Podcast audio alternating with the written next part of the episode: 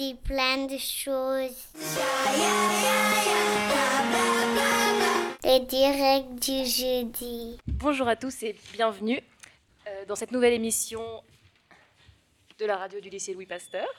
Aujourd'hui, nous fêtons la journée de la grève avec Elisa, Thomas, Madelon, Mila, Madame Soulier et Coraline. Et cerise. Pardon, cerise. Mila Tokaji. Alors, au programme de cette journée, une chronique sur la grève par Elisa et Thomas, un Kipo quiz par cerise, l'historique du droit de grève par Madelon. Mila nous a écrit une dystopie quand le droit de grève n'existera plus. Quant à moi, je vous prépare une- un petit extrait de film. Nous vous laissons avec Elisa et Thomas. LLP Radio, la radio du lycée Louis Pasteur. Un petit sketch euh, écrit par Elisa. Pourquoi tu bloques la route, Monique? Qu'est-ce qui se passe encore? Parce que notre combat le réchauffement climatique pour une minute, on se bat contre le capitalisme. J'ai décidé de faire la grève le jour du patrimoine mondial du Konodo. Oh my god, my god! C'est vraiment unique que je l'avais manqué pour sauver la forêt. Mais tu vis au Québec? Si, mais c'est vraiment extraordinaire, la forêt canadienne. Vive, le Canada, vive la, forêt, vive, les, ours. Monique, grève. Oh, Excusez-moi, petite info dans le micro, mais ne serait-ce pas la journée internationale du patrimoine mondial du Canada et du droit de grève en même temps? Oui, n'est-ce pas formidable de combiner droit de grève et la poutine canadienne? Oh, qu'est-ce qu'on aimerait manger ce poutine écrasé chaque frite dans le gobelet, le ratatiner comme le ferait le bon vieux vaccin Spoutnik? Mais pour revenir à cette histoire, euh, aujourd'hui c'est le droit de la grève. Alors si j'ai envie, je fais la grève. En commençant par la grève du sens, la grève du slip, la nudité c'est magnifique, la grève de l'isolement, la grève du travail, la grève de l'angoisse, de ceux qui nous oppressent. Lâchez cette détresse qui vous poursuit sans cesse, juste le temps d'une seconde. La grève de la faim, car il y en a qui n'ont pas le choix. La grève du sexe, car ça non plus, il y en a qui n'ont pas le choix. La grève de la soumission, la grève de la prison, car dans le mot grève, il y a le mot Alors je grève d'un monde sans encombre, grève de lécher chaque poutre du métro, grève de marcher nu sur les toits du lycée Louis Pasteur pour clamer au monde entier que je grève de bonheur. Les gars, là, on fait grève de plein de choses car on n'a pas le choix. Mais bientôt, croyez-moi, on la fera cette trêve pour réaliser enfin ce rêve du monde juste et libre qui nous donne tous envie, qui nous appelle en disant Monique, jette les tubes, viens t'amuser dans le swimming pool et changer tout ce qui est dans la chair de poule. Bah, dis donc, t'as encore bien fumé la moquette, toi. Ah, c'est, ouais. Merci. Merci beaucoup à vous deux. Maintenant, nous laissons la parole à Cerise pour le Kipo quiz. J'ai dit plein de choses. Première question.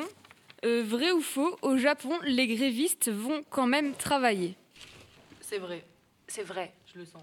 C'est un aussi. pays productif. Bah oui, c'est vrai. Euh, ils vont travailler, ils mettent un brassard pour, euh, pour montrer qu'ils font grève. En même temps, pas étonnant, car euh, le travail est vraiment euh, l'un de, de leurs, euh, l'une de leurs euh, principales... euh, ouais, l'un de leurs piliers, effectivement. Euh, vrai ou faux, il y a dans le monde une vingtaine de pays qui interdisent le droit de grève. Vrai. Vrai. Vrai.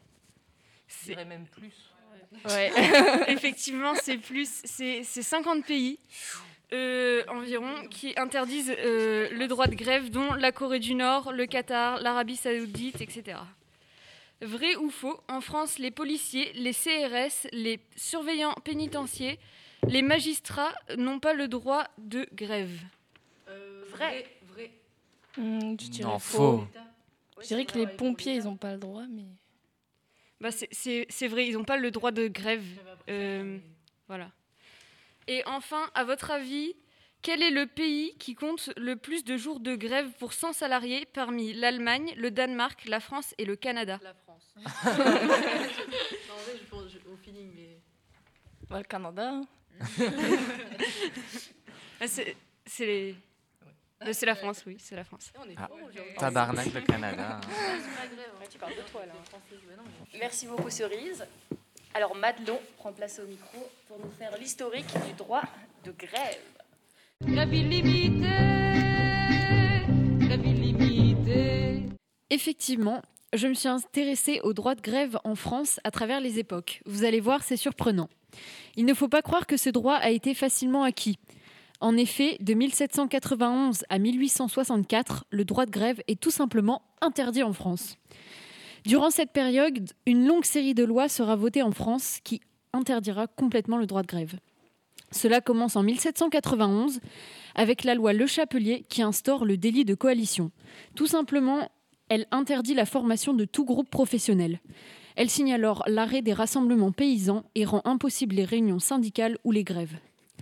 En 1810, le mot grève est officiellement inscrit au Code pénal. Cette mesure inscrit donc clairement l'interdiction de faire grève, plus aucun doute.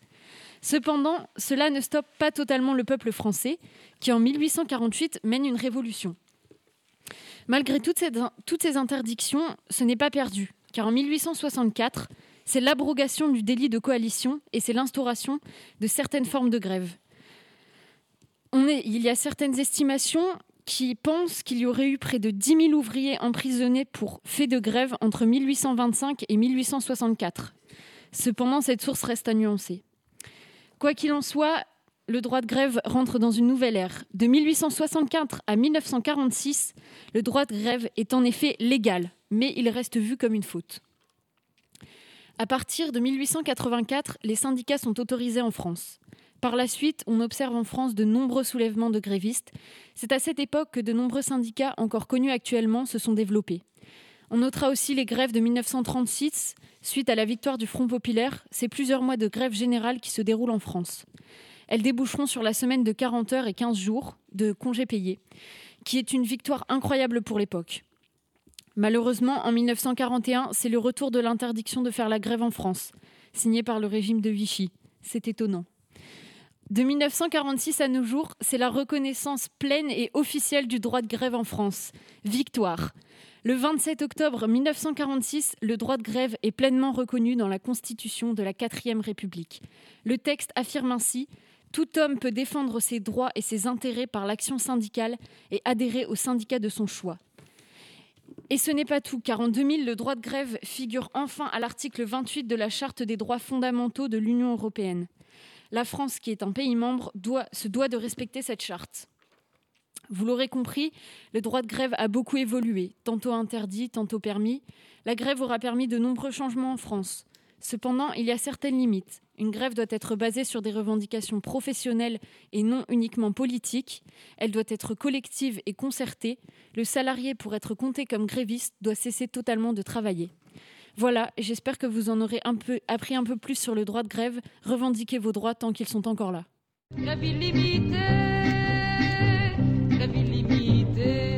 Merci beaucoup Madelon, j'en ai appris et euh, tu l'as très bien expliqué je trouve. Merci. C'est important je pense de se souvenir de ça et puis que les chiffres que tu dis sont, sont pas si vieux que ça. C'est très récent en fin de compte. Ouais, c'est ça, c'est après, après la Deuxième Guerre mondiale. quoi. Totalement. Donc, euh, voilà. Ouais. Et quand on voit que maintenant euh, on est euh, en pleine ubérisation de la société où il y a de moins en moins de salariés, en fait maintenant la façon de lutter contre le droit de grève, ça va être de, bah, de ne plus avoir de salariés, hein, d'avoir plus que des auto-entrepreneurs et c'est une pour façon. Plus grève. Voilà, pour qu'ils ne fassent plus grève. C'est ce que font par exemple toutes les, les compagnies aériennes low cost. euh, ça, ça fait un peu euh, des frissons. Puis les livreurs aussi. Ouais, Oui, tous les livreurs, C'est euh, pas Ryanair. Et ne vous faites pas livrer des plats euh, par Oui, des, euh, pas ouais, pauvres gens à vélo. Tout ça. Ah, mais les colis aussi, les colis. hein. Restez chez vous. Tout le faites. Filez-vous. Non, non, sortez, allez acheter vous-même. Alors maintenant, on, enchaîne avec une chanson dans l'ère euh, du temps et de la révolution, Bella Ciao de Goran Bregovic.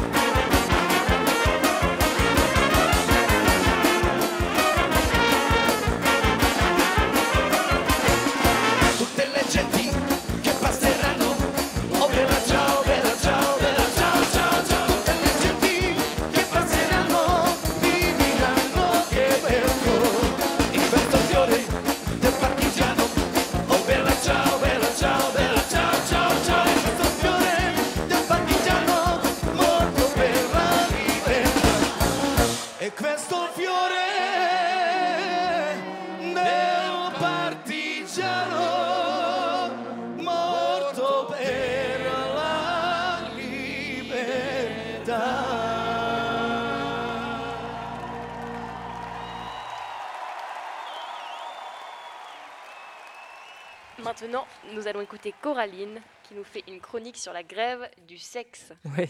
Et alors, je dois avouer que j'ai du mal à enchaîner après le Bella Ciao parce que cette chanson, je l'adore. Et le problème, c'est que j'y pense à chaque fois que je prends du parmesan dans mon frigo et que je vois il parmigiano. Et après tout le repas, pendant que je mange mes pâtes, euh, j'ai dans la tête il parmigiano. C'est fatigant. Alors, mais bon, euh, je vais essayer de faire de la grève des chansons idiotes. Euh, C'est pas facile. Et pour vous raconter l'histoire de la grève du sexe.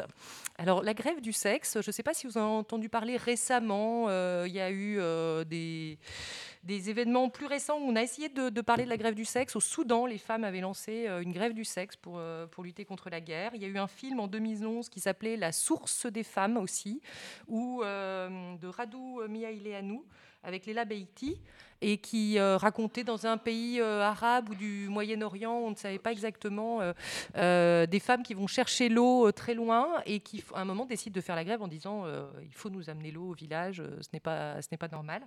Et donc voilà, cette histoire de grève du sexe, elle, est, elle date. il y avait Anissa Milano en 2006 qui avait aussi invité les Américaines à faire une grève du sexe pour défendre les lois contre l'IVG, pour l'IVG, pardon, justement, les lois pour l'IVG parce qu'elles elles sont remises en cause. Enfin, déjà, elles n'existent pas dans tous les États américains et elles étaient remises en cause euh, à ce moment-là. Mais c'est une très très vieille euh, possibilité de lutte, on va dire, euh, et qui existait déjà en 411 avant Jésus-Christ dans une pièce d'Aristophane, euh, Lysistrata, une comédie, euh, une comédie, euh, comment dire, euh, qu'on aurait du mal peut-être à représenter telle qu'elle maintenant parce qu'elle est extrêmement crue. Il y a des blagues scatologiques de, sexe, etc., énormes dans la, dans la pièce. Mais c'était l'histoire bah, de femmes qui essayaient, par la grève du sexe, de faire régner la paix entre les cités grecques. Donc elles s'étaient réunies entre femmes et elles avaient dit bon chacune euh, va euh, faire la grève du sexe dans, dans chaque camp jusqu'à ce que les hommes acceptent de se mettre à la table pour discuter et faire euh, et faire la paix. Alors Aristophane il, traite ça de manière tout à fait comique, exagérée, voilà. Mais vous voyez que l'idée a été reprise ensuite. Et cette pièce, elle a quand même été réadaptée. Alors, par exemple, elle a été adaptée en 1969, au moment de la guerre du Vietnam. Elle a été adaptée dans, dans ce contexte-là. Elle a été adaptée au Mozambique aussi en 1992. Donc, c'est resté euh, une thématique. Et alors, c'est intéressant parce qu'en faisant des recherches autour de ça, je me suis rendu compte que euh, dans notre ère où tout est discuté, on se demande si c'est une lutte vraiment féministe, en fait. Parce qu'on pourrait croire que voilà, c'est un pouvoir de- des femmes qui, se met en place euh, euh, dans des sociétés comme la société grecque antique où elle n'avait pas une place dans la cité, elle n'était pas reconnue comme citoyenne, elle faisait valoir le pouvoir qu'elle pouvait. Mais à notre époque où la femme est reconnue comme citoyenne, on considère que c'est peut-être finalement une vision assez sexiste des choses, où on considère l'homme comme un animal qui va pouvoir enfin réagir si on le prive de sa dose de sexe. Euh, donc euh, c'est assez intéressant de se demander si c'est une lutte euh, féministe ou pas cette grève du sexe en fait. Donc voilà, je vous laisse sur ces interrogations. Je ne répondrai pas à la question. Je la pose et vous laisse réfléchir. Grève illimitée, grève illimitée. Swan qui va tenter l'impossible, nous parler d'un film à la radio. Dès lors que l'on m'a dit que le thème de cette émission serait la grève, je ne pouvais pas, la concevoir sans penser à Astérix et Obélix, Mission Cléopâtre d'Alain Chabat, sorti en 2002. Alors le petit pitch rapide, c'est que Cléopâtre met au défi César. Si elle réussit en plein désert à lui construire un palais en trois mois, il devra céder que le seul peuple égyptien est le plus grand que... Non, je dis n'importe quoi. Il devra céder que le peuple égyptien est le plus grand de tous les peuples. Se lance alors une course contre la montre pour Cléopâtre qui engage un jeune architecte nommé Numéro bis. S'il ne parvient pas à tenir le délai de trois mois, il sera jeté au crocodile. Il est très très sous pression, cet architecte. Il impose donc un rythme effréné aux esclaves, car oui, nous sommes autant des esclaves, l'un est nombre autant. Nous voilà arrivés à notre thème de la journée. Les esclaves refusent les conditions de travail et émettent des revendications. Ils ne sont pas contents.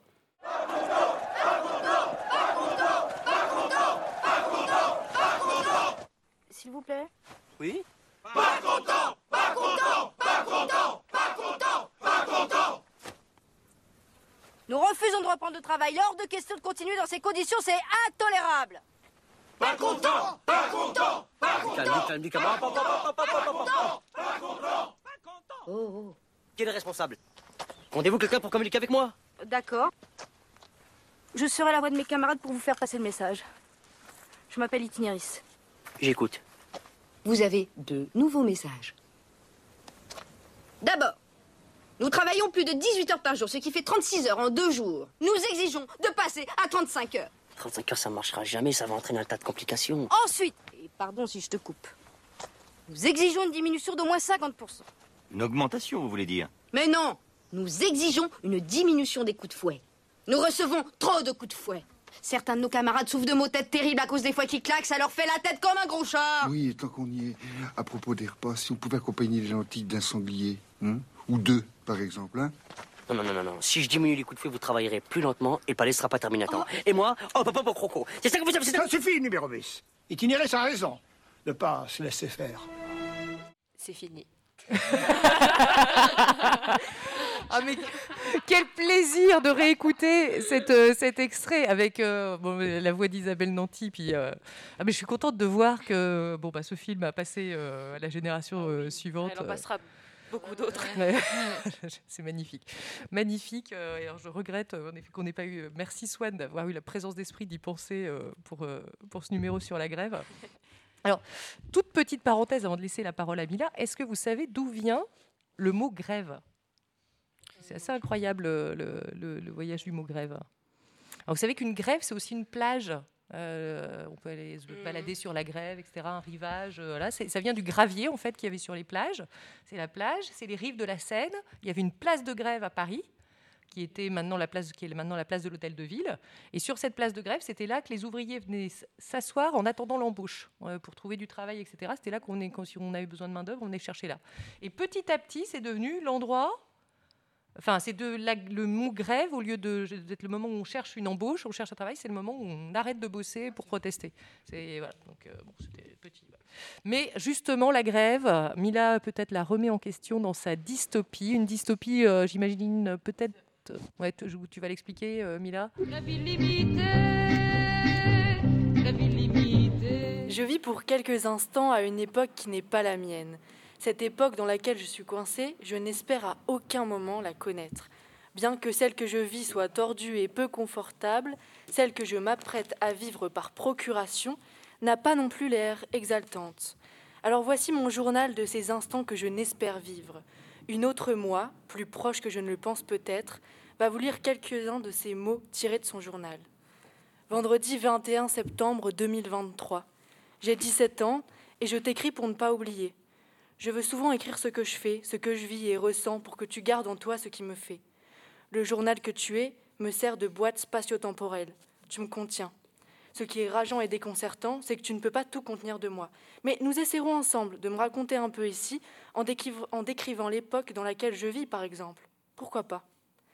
Dimanche 23 septembre 2023. Aujourd'hui, j'ai préparé avec Camille et Valentin des pancartes qu'on compte bien brandir avec frénésie lundi midi pour une manifestation à propos du climat. Une grève à l'échelle nationale est prévue. Ce sera un déluge. Cela fait déjà une dizaine d'années qu'on attend de véritables réformes et actions pour sauver la planète, donc nous sauver nous.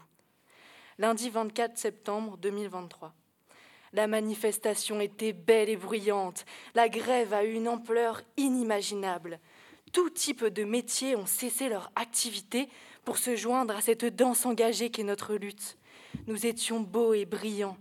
Avec la loi sécurité globale, qui est bien vieille maintenant, les nombreux policiers n'ont pas hésité à nous foncer dedans et à nous envoyer de ces gaz qui étouffent les plus vifs d'entre nous. Il y a eu beaucoup d'abus, mais personne n'a pu les filmer, puisque, comme tu sais, cher journal, nous ne pouvons pas. C'est bien normal, on est habitué.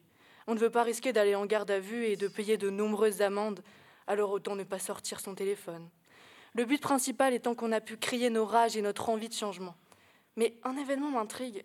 Un policier a crié nerveusement tout à l'heure qu'on n'en avait plus pour longtemps avec nos pancartes pleines d'espoir. Il avait l'air si sûr de lui. Mais cela ne veut rien dire. Je continuerai à écrire ce qui me tiraille et à sortir pour le dire. Je ne lui en veux pas. Être policier, ce n'est pas tout rose. Loin de là. Il devait en avoir marre, lui aussi, au fond. Il a sûrement soif de changement, comme nous. Trois ans plus tard, samedi, samedi 29 septembre 2026. Tout est passé si vite. Je relis une partie de ces mots que j'avais écrits quand j'étais encore au lycée. Je ressens ce que j'ai pu vivre. J'ai aujourd'hui 20 ans et je t'ai plus que délaissé, cher journal. En fermant les yeux, j'arrive à réentendre les cris d'une manifestation qui m'encercle, qui me soulève et m'élève avec force. Ma voix devient celle des autres. Nous ne sommes qu'un. J'aime ces cris qu'on ne peut retransmettre ou expliquer parfaitement en les, en seulement. Il ne suffit pas de les entendre à travers une radio, un enregistrement ou une vidéo. Il faut les vivre. Leurs vibrations sont vivifiantes bien qu'elles puissent être effrayantes. Ces cris sont ceux d'une foule, d'un peuple, d'un tout. Faire partie de ce tout n'est plus possible. Les manifestations nous sont retirées depuis cinq mois déjà. J'écris pour que tu le saches et que je n'oublie pas que c'est intolérable. L'État a voulu et a su, ce qui est le plus terrifiant et révoltant, faire cesser ces bruits incessants. Les manifestations n'existent plus. La grève est elle aussi punie par le code pénal. Entends-tu cela, cher journal? Moi qui me sentais vivre en elle, que puis-je faire pour retrouver cette partie qui m'a été enlevée? Où suis-je à présent? Mais au-delà de mon petit être qui ne se retrouve, s'y retrouve pas, qu'est-ce que sera notre pays sans ces rues qui deviennent entièrement nôtres le temps d'un long cri adressé à l'État? Notre plus grande tribune nous a été enlevée. La loi est passée. Ça me sidère. Ériger et voter cette loi ne me paraît pas pensable. Ça l'est pour certains. L'humain me fait peur. Je t'écris, et comme tu le sais, c'est un acte beau et important. Ils vont bientôt nous l'enlever, ça aussi. Écrire. Je ne peux plus crier, ma bouche est contrainte à rester close. Mes doigts, eux, peuvent encore déverser leurs mots houleux sur tes pages douces. Je t'en remercie.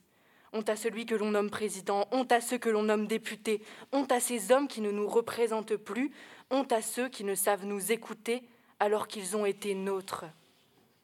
Dimanche 30 septembre 2026. Bonjour à toi, cher compagnon de lutte. À défaut de manifester ou d'être en grève, je pose mes mots en ton sein. Sache qu'il est précieux d'avoir cette écoute que tu me donnes. Bien que tu ne sois qu'un bout de papier, mais passons. Je vis une époque trouble et malheureusement historique, j'en ai conscience. On ne peut plus se réunir à plus de cinq depuis aujourd'hui. À l'âge où mes parents pouvaient crier les mots sociaux de leur temps et leurs plus sincères revendications, je suis possiblement punie de prison si l'on m'envoie ou m'entend crier contre l'ordre public ou encore si je me réunis autour de plus de cinq personnes. Je ne fais que citer ce qui est écrit dans ce que l'on ose appeler loi. Tu t'en doutes, de nombreux citoyens ont lancé une grève nationale suivie d'une manifestation. Ceux qui y ont participé ont tous été fichés. Mais cette journée fut surtout sanglante. Je ne peux encore t'expliquer, tout est trop frais, ma chair est à vif. Je peux seulement te dire qu'elle est bien loin, l'époque des gaz qui me faisaient seulement tousser. Je suis en état de choc. Je n'agis pas, mais je pense énormément. C'est une forme d'action, me diras-tu Ouais, peut-être. Mardi 16 octobre 2026. C'est terrible. Plus j'y pense, plus j'observe mon époque, moins je ne comprends. Les gens se résignent. Je ne veux pas faire partie de cela. J'écris pour conserver et faire monter en moi cette rage bénéfique pour enfin agir. Je vais essayer de lutter tant bien que mal, sache-le. Puisqu'il faut que ces moyens d'expression si chers aux Français soient tolérés, je ne te l'apprends pas, c'est évident, je vais me joindre à ce cri contenu qui n'attend que le moment opportun pour sortir. Comment peut-on guérir une société qui ne peut plus gronder ses imperfections?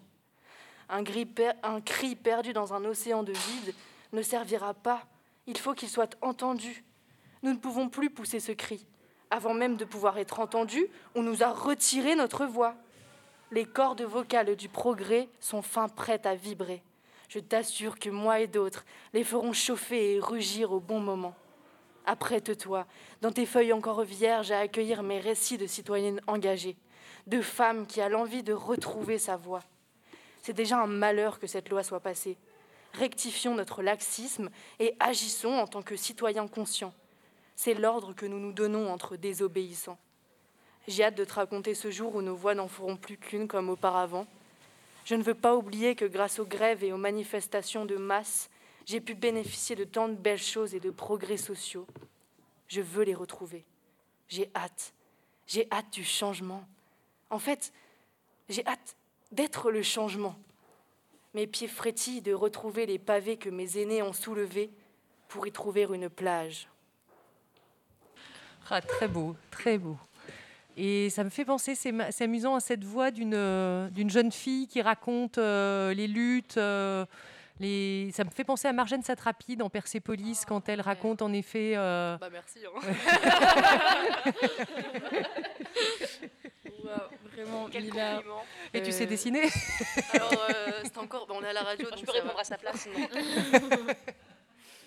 Qu'est-ce que le dessin après tout? Moi, je dessine avec mes mots. Oh là là là là. Ça s'arrête plus. Eh ben, merci. Merci de nous avoir redonné espoir. Bah, ça donne envie d'aller sortir se balader et, lui, et gueuler deux, trois trucs dans la rue, en fait. On enchaîne avec une- autre pause musicale. Euh, Bella Ciao, cette fois. Encore? Non. non, je crois qu'on va abandonner Bella Ciao. Je crois qu'on passe à Marvin Gaye. Ah, Marvin Gaye. Euh. What's Going On, qui paraît une chanson toute douce, mais qui est en fait une chanson justement sur euh, les luttes euh, à l'époque euh, aux États-Unis.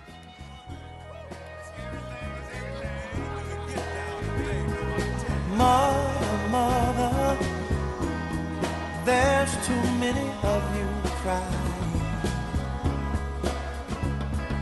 Brother, brother, brother, there's far too many of you dying. You know we've got to find a way to bring some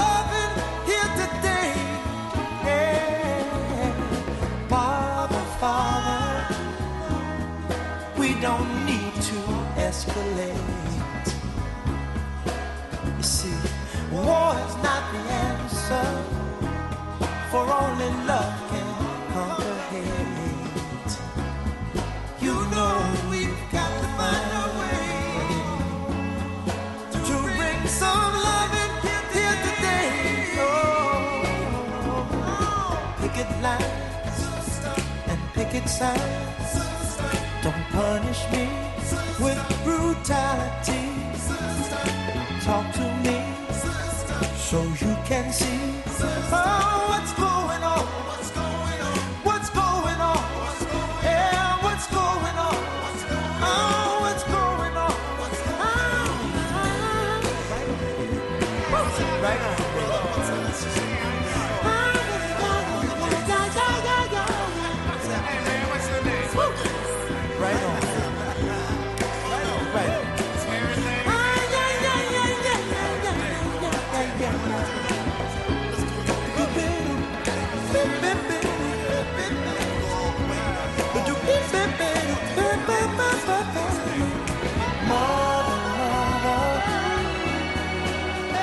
Everybody thinks we're at home. Oh, but who are they to judge us? Simply cause our hair is long. Oh, you know that we've got to find a. Bring some understanding here today. Oh, oh, oh. Pick it light and pick it sight. Don't punish me with brutality. Come on, talk to me. You can't see what's going on. Yeah, what's going on?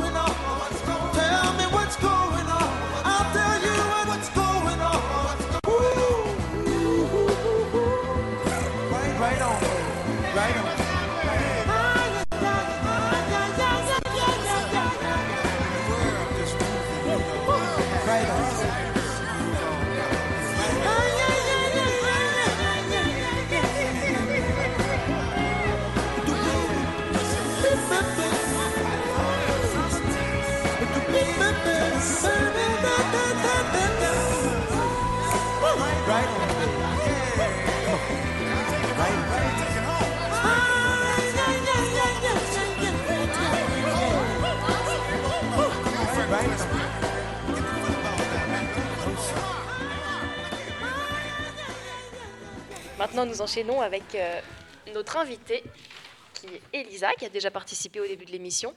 Elisa, euh, dans le thème du concours d'éloquence, qui était au pied du podium. Nous souhaitons insister sur ce point.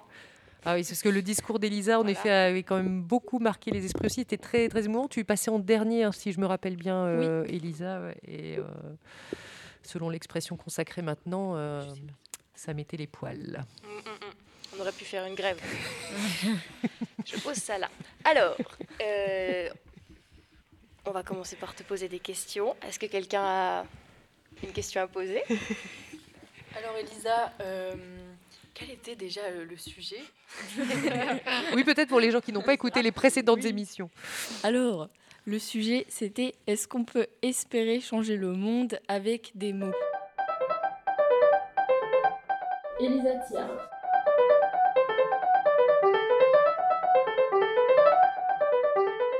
Alors la question qui nous a été posée à, tous, c'est euh, est-ce qu'on peut espérer changer le monde avec des mots?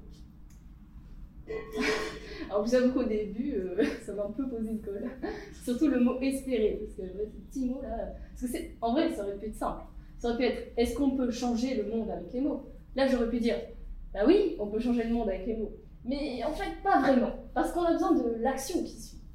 Là, c'est pas pareil, c'est plus complexe. C'est est-ce qu'on peut espérer changer le monde avec des mots? On admet que des mots sont des outils euh, pour faire valoir nos désirs, nos, idées. Ils introduisent la notion d'espoir. En vérité, c'est vrai, les mots euh, sont des petits sons qui nous caressent tous par. euh, les mots sont des outils qui nous traversent tous par caresses ou par petits coups de poing qui parfois eux nous blessent. Il y a des gens qui ont voulu changer, il y a des gens qui ont voulu espérer. Je pense à Martin Luther King et son I Have a Dream, Simone Veil et son Oui à l'avortement, Robert Badinter, bien évidemment, et euh, l'abolition de la peine de mort, mais encore Darmanin Bah oui Et son article 24 sur la loi de la sécurité globale, qui laisse place à débattre. Alors, oui, on peut peut-être espérer changer le monde, mais vous avez compris que les lois sont fondamentales. Et le changer, euh, bon, il y a des lois qui valent le coup, d'autres beaucoup moins. Alors, euh, donc une loi qui... C'est pour... Ah oui, c'est vrai. C'est pour cela c'est vrai qu'on n'a pas tous la même vision, la même chanson en tête. C'est pour ça qu'il y a des avocats, des écrivains, des philosophes. Tous manient la plume avec soin. Alors on peut peut-être espérer changer le monde, mais il faut des lois, des citoyens qui l'approuvent ou pas, et euh, des personnes qui ont du poids. Vous me direz. Et nous, là nous, Les citoyens lambda, on s'y aventure ou pas? Ah, j'entends. Ah oui, mais euh, tu sais, pour, euh, pour changer le monde, il faudrait quand même faire des études, euh, avoir fait les grandes écoles. Oui, mais tu sais, on n'est pas tous légitimes à parler. Oui. Non, madame, non. Néanmoins, je suis d'accord qu'on n'est pas tous sur le même pied d'égalité et qu'il est difficile de s'exprimer. Alors, mais je pense, malgré tout, qu'on n'a pas besoin d'être un écrivain pour dire nos désirs. Du moment qu'il y a une étincelle qui nous dit Oh, Je veux changer le monde, alors il y a l'espoir et le début d'un récit. Ainsi, je vous parle à l'instant avec mes mots doucement. Je vous instille des idées qui peut-être vous feront changer. Et si je vous disais que demain sera un jour paisible, où nous pourrons parler, déambuler sous- sans se soucier? Si je vous disais que nous marcherons tous pieds nus, dans la ville, parmi les voitures immobiles, envahies de fleurs et de légumes. Les tages, les, les tours ou les, qui ressemblent à des cages ont été cassées, et à la place, des arbres pourront pousser, pour nous former notre maison de racines et de raisons. Les débats, nous les aurons avec tout le monde. Et nos mots auront du poids, nos décisions seront un choix. Vous me croirez? Et si je vous comptais Et si je vous disais que... euh, euh, si je vous disais au plus profond, si je faisais naître l'idée qu'au plus profond de vous-même, nous pourrons nous sauver de ce fardeau, de la submersion des eaux, de ce chant qui se tarit des oiseaux, et cela par la loi, non pas par des lois naturelles, mais bien celle des textes, et je pense là à la Convention climat. Et si enfin je vous contais que la musique ne sera plus celle des moteurs, mais bien celle de nos cœurs qui chanteront devant le lever du soleil pour remercier chaque, chaque étincelle de chaleur. Tout cela ne vous fait pas rêver Tout cela ne vous rend pas léger N'ai-je pas touché votre imagination avec mes mots de simple ado Oui, je pense qu'on peut changer le monde. Oui, je pense qu'on peut donner un bout de soi pour changer quel que ce soit. Alors oui, je ne change peut-être pas le monde à vous parler avec mes ondes.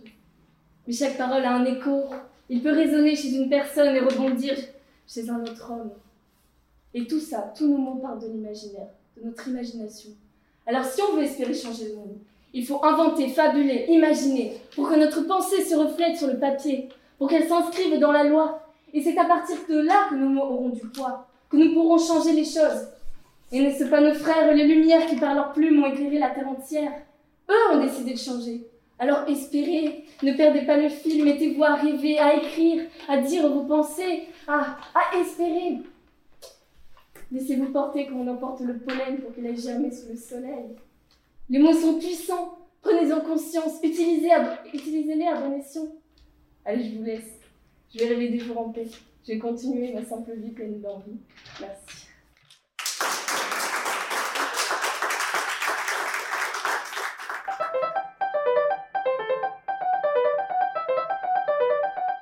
Et donc une question toute simple, est-ce que ça t'a inspiré ou est-ce que le fait que le sujet soit très vaste, ça t'a un peu perdu ou t'as tout de suite été fixé sur ce que tu voulais faire? Euh, c'est vrai qu'au début, j'ai été perdue. Je ne savais pas par où commencer. Donc, j'ai commencé par analyser les termes du sujet.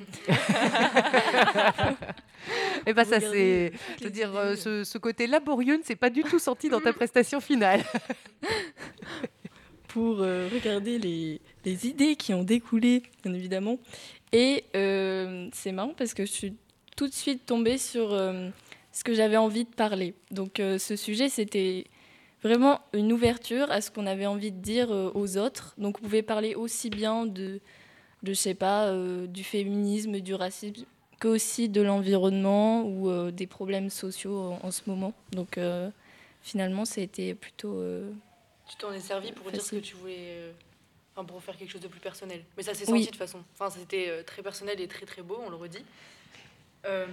Ensuite, Moi, je, je te poserais bien une question. Est-ce que tu étais du côté, alors justement, en préparation, alors tu dis, voilà, j'ai organisé les termes du sujet. Après, est-ce que ça t'a demandé beaucoup de travail? Est-ce que tu te ranges, euh, parce qu'on a eu des, des, des genres différents. Voilà, on a, par exemple, autour du micro, on a Madelon qui était plutôt du côté bûcheuse.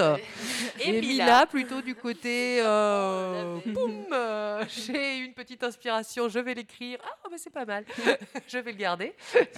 Euh, comme je me suis dit que enfin, je devais parler devant euh, des gens et dire euh, des choses, je me suis dit que c'était l'occasion de, de, de dire ce que j'avais envie de, de dire. Donc je suis- m'y suis pris à l'avance et euh, j'ai commencé à écrire sans vraiment... euh, j'ai regardé la question et je me disais, ah oui, qu'est-ce que je pourrais écrire? Et j'écrivais des bouts de phrases, des bouts de... De, de mots, enfin oui, non, des mots entiers quand même. Voilà, exactement. J'ai oui. créé des mots. ça a fait un dessin et puis je me suis dit waouh. et euh, voilà, c'est un petit peu euh, fait comme ça. D'accord, et petit à petit, tu as, rassemblé le, pu- le puzzle. Voilà. Puzzle, pu- puzzle. Puzzle. Puzzle. Et au moment de la prestation, en plus t'es passé en dernière, donc c'est, enfin moi je trouve que c'est pas forcément la meilleure position pour passer. Est-ce que, euh, enfin, t'étais confiante? Est-ce que t'étais contente? T'as as mis du temps à, à te mettre dans, pas dans le Euh. personnage, que c'est pas vraiment un personnage que tu jouais, mais dans ton rôle d'oratrice ou comment tu l'as J'avoue que c'était un exercice difficile. Quand on passe, euh, à chaque...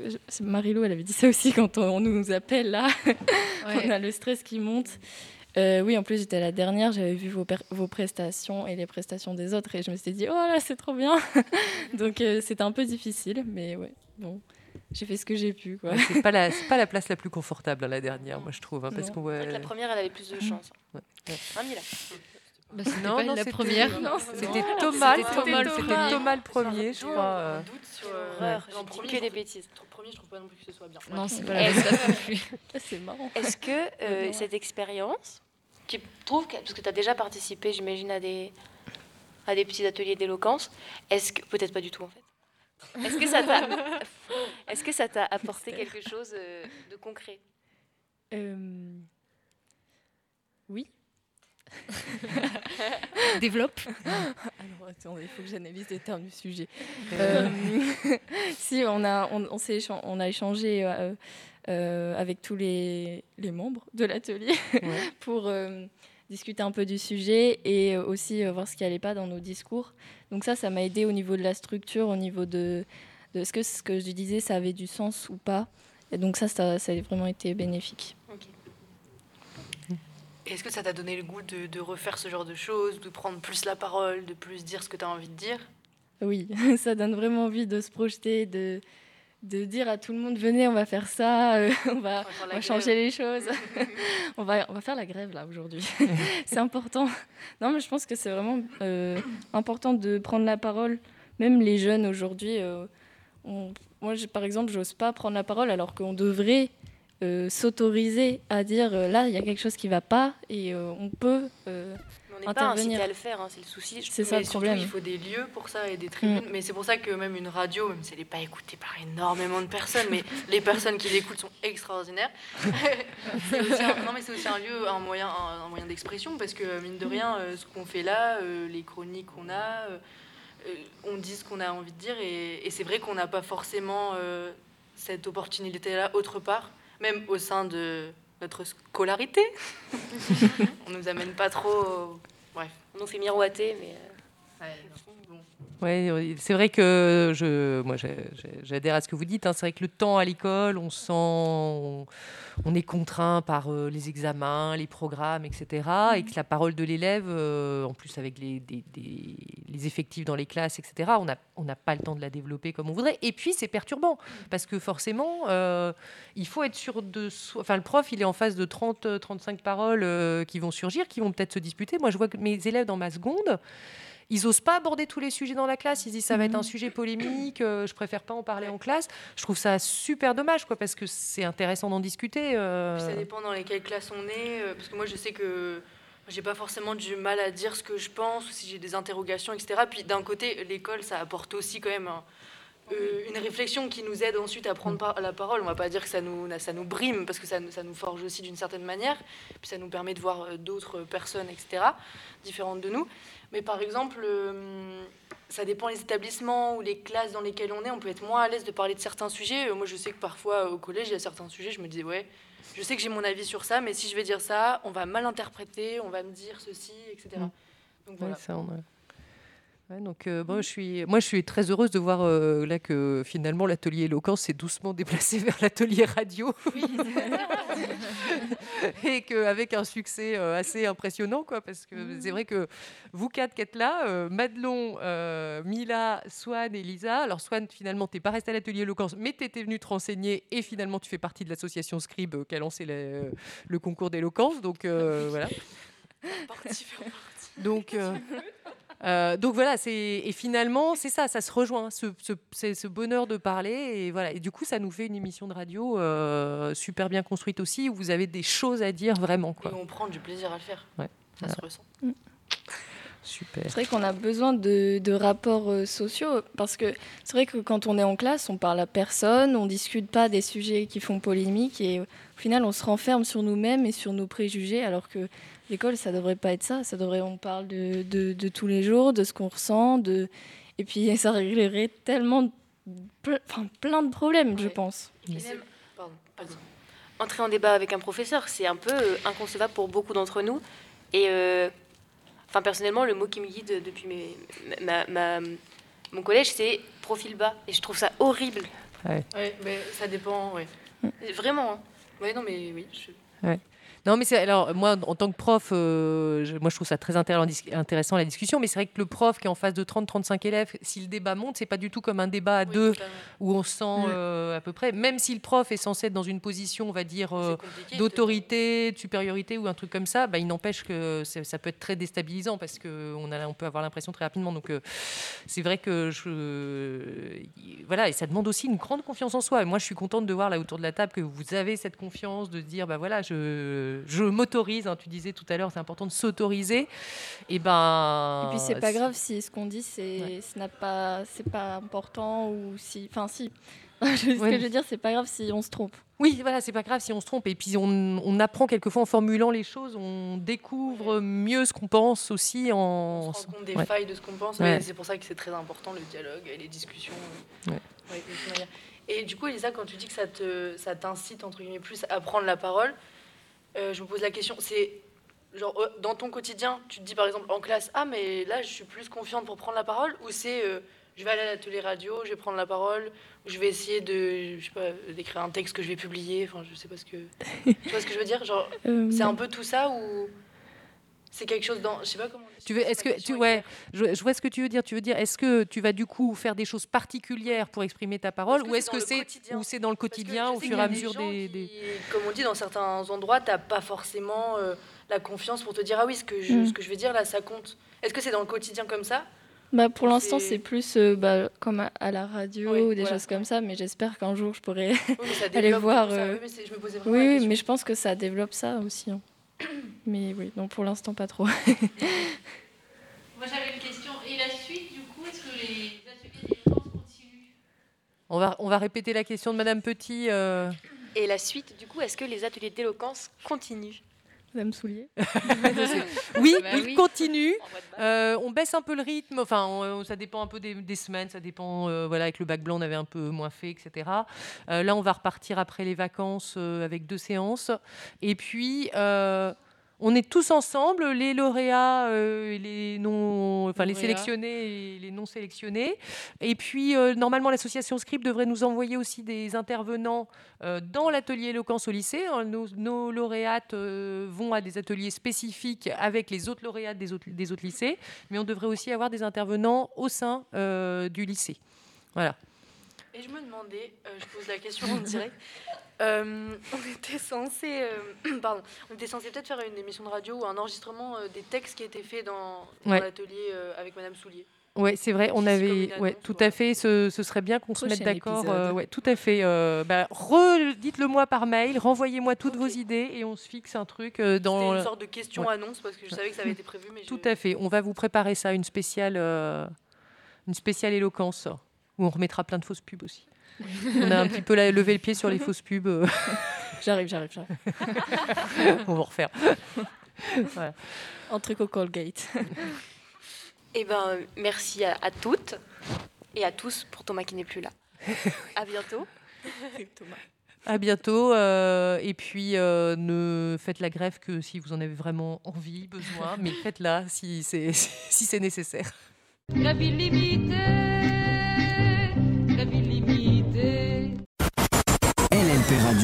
la radio du lycée Louis Pasteur.